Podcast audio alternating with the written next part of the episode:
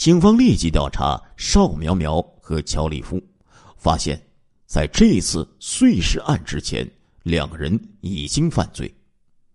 五月二十六号，乔立夫、伙同董宇、房庆宗突然将邵苗苗坐台歌舞厅的丁姓女领班绑架。他们先是将他家三十多万元财物抢走，然后又由邵苗苗动手，狠狠的打了他一顿。乔立夫说：“女领班欺负自己女朋友邵苗苗，想要活命就要再取二十万来。”女领班无奈，只得去银行取钱。跟他一起去的房庆宗是个练武的粗人，也是个缺心眼儿，在银行取钱期间。女领班趁机用粤语向银行职员求救，警方接警后赶来，将房庆宗堵在银行里面抓住。乔立夫和董宇、邵苗苗发现事情败露，落荒而逃。由此，他们犯下了绑架勒索罪，根据当时的法律，至少要坐牢几年。乔立夫为了给女朋友出口气，不但丢掉了警校的铁饭碗。和工作，月收入十几万的教练工作，还成为了通缉犯。警方认为乔立夫收入高，出手却阔绰，花钱很多，没有什么积蓄。现在三个人急需要钱逃亡，就绑架杀死了邵苗苗之前的情人陈老板，同时他们杀死了曾经见过邵苗苗的陈杰文，进行灭口。警方追踪三个人去向，向全国发出了协查通告。七月五日，参战的刑警兵分五路，飞往乔、董、邵三个疑凶的原籍以及其可能藏身的兰州、大连、沈阳、北京、武汉等市。赶赴兰州的刑警发现，邵苗苗曾经回过家，还有可能在兰州租住了一间房子。根据电话监听。刑警惊喜的发现，邵苗苗果然回到了兰州，还约好舅舅在八号去买家具。七月八号下午三时许，甘肃警方快速出动，在邵苗苗去家具店的途中，警方将他抓获，搜出随身携带的港币四万多元，人民币三万多元。邵苗苗被捕后非常强硬，拒不承认作案，不承认认识乔立夫。但是这已经无关紧要。警方认为，乔立夫对邵苗苗的死心塌地的爱，愿意做一对亡命鸳鸯，根本不可能独自逃走。警方判断，乔立夫很可能躲藏在邵苗苗的出租屋内。八号的下午，警方制定了抓捕乔立夫的方案。没错，乔立夫是个武林高手。但是他终究是血肉之躯，不是奥特曼，哪能挡得住子弹呢？想要击毙乔立夫，自然问题不大，但是捉活的则比较困难。为了抓捕乔立夫，兰州警方决定以八个人对付一个人。这八个人均是精选出来、身体强壮、身手灵活的刑警。乔立夫的前警校同事。反复提醒他们，乔立夫的腿很厉害，一定要小心，万一被踢中，怕是要出人命的。警方包围了这个出租屋，八名刑警荷枪实弹在第一线，外围还有另外几十名刑警。乔利夫插翅难飞。好酒的乔利夫心情郁闷，中午多喝了几杯，此刻还在睡觉，看到屋里没有动静。刑警们不能傻等，决定突袭。最强壮的那个刑警飞脚踢开大门，砰！没想到这个木门很结实，这一脚并没有踢开。刑警立即踢了第二脚，这一下子门被踢开了。前后不过三秒钟的时间，乔利夫被惊醒了。这个家伙不愧是散打王。反应极快，立即翻身冲到客厅。此时七八个警察已经冲了进来。中午喝酒较多，此时乔利夫还没有酒醒。即便是这样，他仍然迅速的飞起一脚，踢向最前面的东铁和赵文广两位刑警。东铁和赵文广都是警队里面身手最好的，他们立即向两边闪开。本来乔利夫一脚踢出，对方不太可能躲掉，但是此刻因为多喝了几杯，身手迟缓了不少，这一脚就没有踢中。两秒钟之后，其他警察扑了过来，连同董铁和赵文广一起将乔立夫扑倒。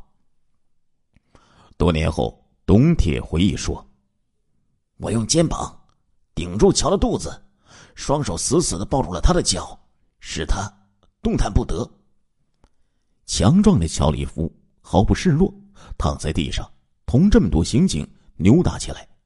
这么多的刑警一时半会儿。根本按不住他。一名刑警见状，使出全身力气，用枪托猛地砸向乔利夫的头部。乔利夫反应灵敏，头一偏，躲过了这一砸。这个枪托砸在另一名刑警的嘴上，顿时鲜血喷涌，门牙掉了三颗。门口其他刑警看收拾不住他，又冲了进来，像叠罗汉一样。将乔立夫紧紧的压住，就算是叶问，也打不过十个呀。乔立夫对付不了这么多人，七八个人拼命的将他按住之后，足足捆绑了十多分钟，这才将他结结实实的手脚一起绑住，如同捆一捆木柴似的，抬上了楼下的警车。七月八号的晚上，省公安厅刑警总队副总队长何灿。亲自带领精兵强将，连夜赶至兰州，对已经缉捕归案的乔立夫、邵苗苗展开了审讯。乔立夫性格豪爽，很快承认了他自己的罪行。到了这个地步，也没什么好说的了。反正你们问什么，我就回答什么。没想到小女人邵苗苗却拒不承认。反而将罪责全部都推给了乔立夫，他说自己只是帮忙的，动手杀人和主谋都是乔立夫。见到邵苗苗刁钻蛮横的样子，见多识广的刑警们不觉有些同情乔立夫。这个傻大个儿哪里是这个女人的对手啊？他是被这个女人给利用了。邵苗苗是兰州人。还是独生女，邵家的条件不错，邵苗苗也有中学文化的水平，本来可以找份工作，安分过幸福的生活。邵苗苗从小就刁蛮任性，性格凶悍，好逸恶劳。中学毕业，她不去找工作，却在兰州色情场所瞎混，后来又去了深圳做小姐。当年做小姐的绝大部分。都是家庭条件差、没有文化的农村妇女，极少有邵苗苗这样的。邵苗苗的欲望很强，控制欲也非常强。做小姐期间，也经常与人争斗，从不吃亏。为了找贪财，他做了陈老板的情人；为了找靠山，他又找了有肌肉无头脑的乔立夫做男朋友。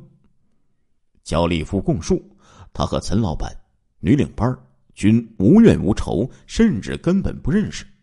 邵苗苗说被女领班欺负，让乔立夫去教训他，这才出了那出绑架案。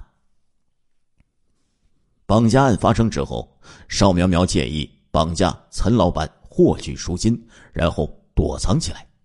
乔立夫不同意，邵苗苗就哭诉被陈老板包养期间，曾经被他虐待。乔立夫听后非常生气，同意教训陈老板。绑架陈老板以后，邵苗苗将送赎金的陈杰文带到出租屋。乔立夫见到已经拿到了钱，说干脆放了二人。邵苗苗不顾陈老板的苦苦哀求，让乔立夫将他杀了，以报复当年的虐待。乔立夫无奈，一拳打中陈老板的后脑。将他活活打死。以乔立夫的身手，一拳砸死一个人也是一个小意思。大家都知道，著名的散打选手上官鹏飞曾经被对手崔飞一拳打死，崔飞还是戴了拳套呢。就这样，邵苗苗还不甘心，将陈老板四肢和头颅砍下，借口是不让警方发现。目睹这一幕惨状，一旁的陈杰文吓得昏死过去。邵苗苗让陈立夫将陈杰文也杀掉，乔立夫不愿意，说道。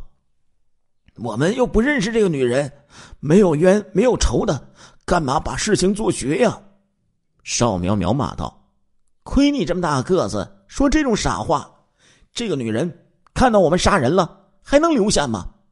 乔立夫说：“杀女人，我下不了手。”邵苗苗说：“你不杀他，就等于杀我。”乔立夫万般无奈之下，又一拳砸向陈杰文的头部。将他活活打死。因为陈杰文没有来过大陆，邵苗苗认为没有人会认识他，就没有花时间碎尸。陈杰文得以留下了一个全尸。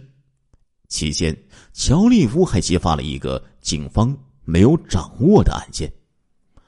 逃亡期间，邵苗苗决定抢劫一辆车来作案，由邵苗苗出面骗来。甘肃光华房地产公司的赵司机邀请他去运货挣大钱，赵司机跟着邵苗苗来到了住处，被乔立夫几拳活活打死。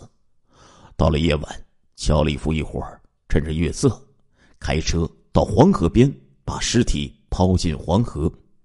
可以看出，这一系列的案件几乎都是由邵苗苗主使，乔立夫。只是出力杀人而已。即便如此，乔立夫亲手杀了三个人，肯定也是死路一条。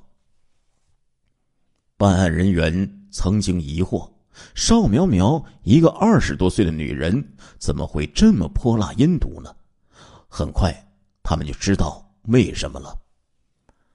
邵苗苗供述，自己将赃款十九万多元的港币、人民币以及。绑架于某劫来的钻戒、金饰等一批赃款，交给母亲藏匿。警方去邵母家中搜查起赃，邵母却大哭大闹，甚至在地上打滚撒泼，不予配合。直到警方拿出搜查证，强行搜出赃物、赃款之后，其母亲仍然不让刑警带走，一口咬定这是女儿工作所挣的钱。一同前来的当地派出所的民警介绍，少母是当地著名的泼妇，三天两头闹事吵架打架，周边邻居没有一个人敢去招惹她。至此，警方才恍然大悟：真是有其母必有其女呀！十一月二十四日，东莞市中级人民法院在塘下镇召开“六二九”特大。绑架勒索杀人案宣判执行大会，乔立夫、邵苗苗、房庆宗等四名罪犯被判处死刑，押赴刑场就地执行枪决。直到被枪决前几天，傻大个乔利夫才幡然醒悟。一同关押的犯人们回忆，那天晚上，乔利夫突然哭了，说道。我是被他勾引才犯了罪的。我的家庭本来很温馨，女儿才上幼儿园。你们说我这么做到底图个什么呀？一切都完了呀！亲爱的听众朋友们，这一集的《中国大案纪实》播送完了，感谢您的收听，我们下一集再见。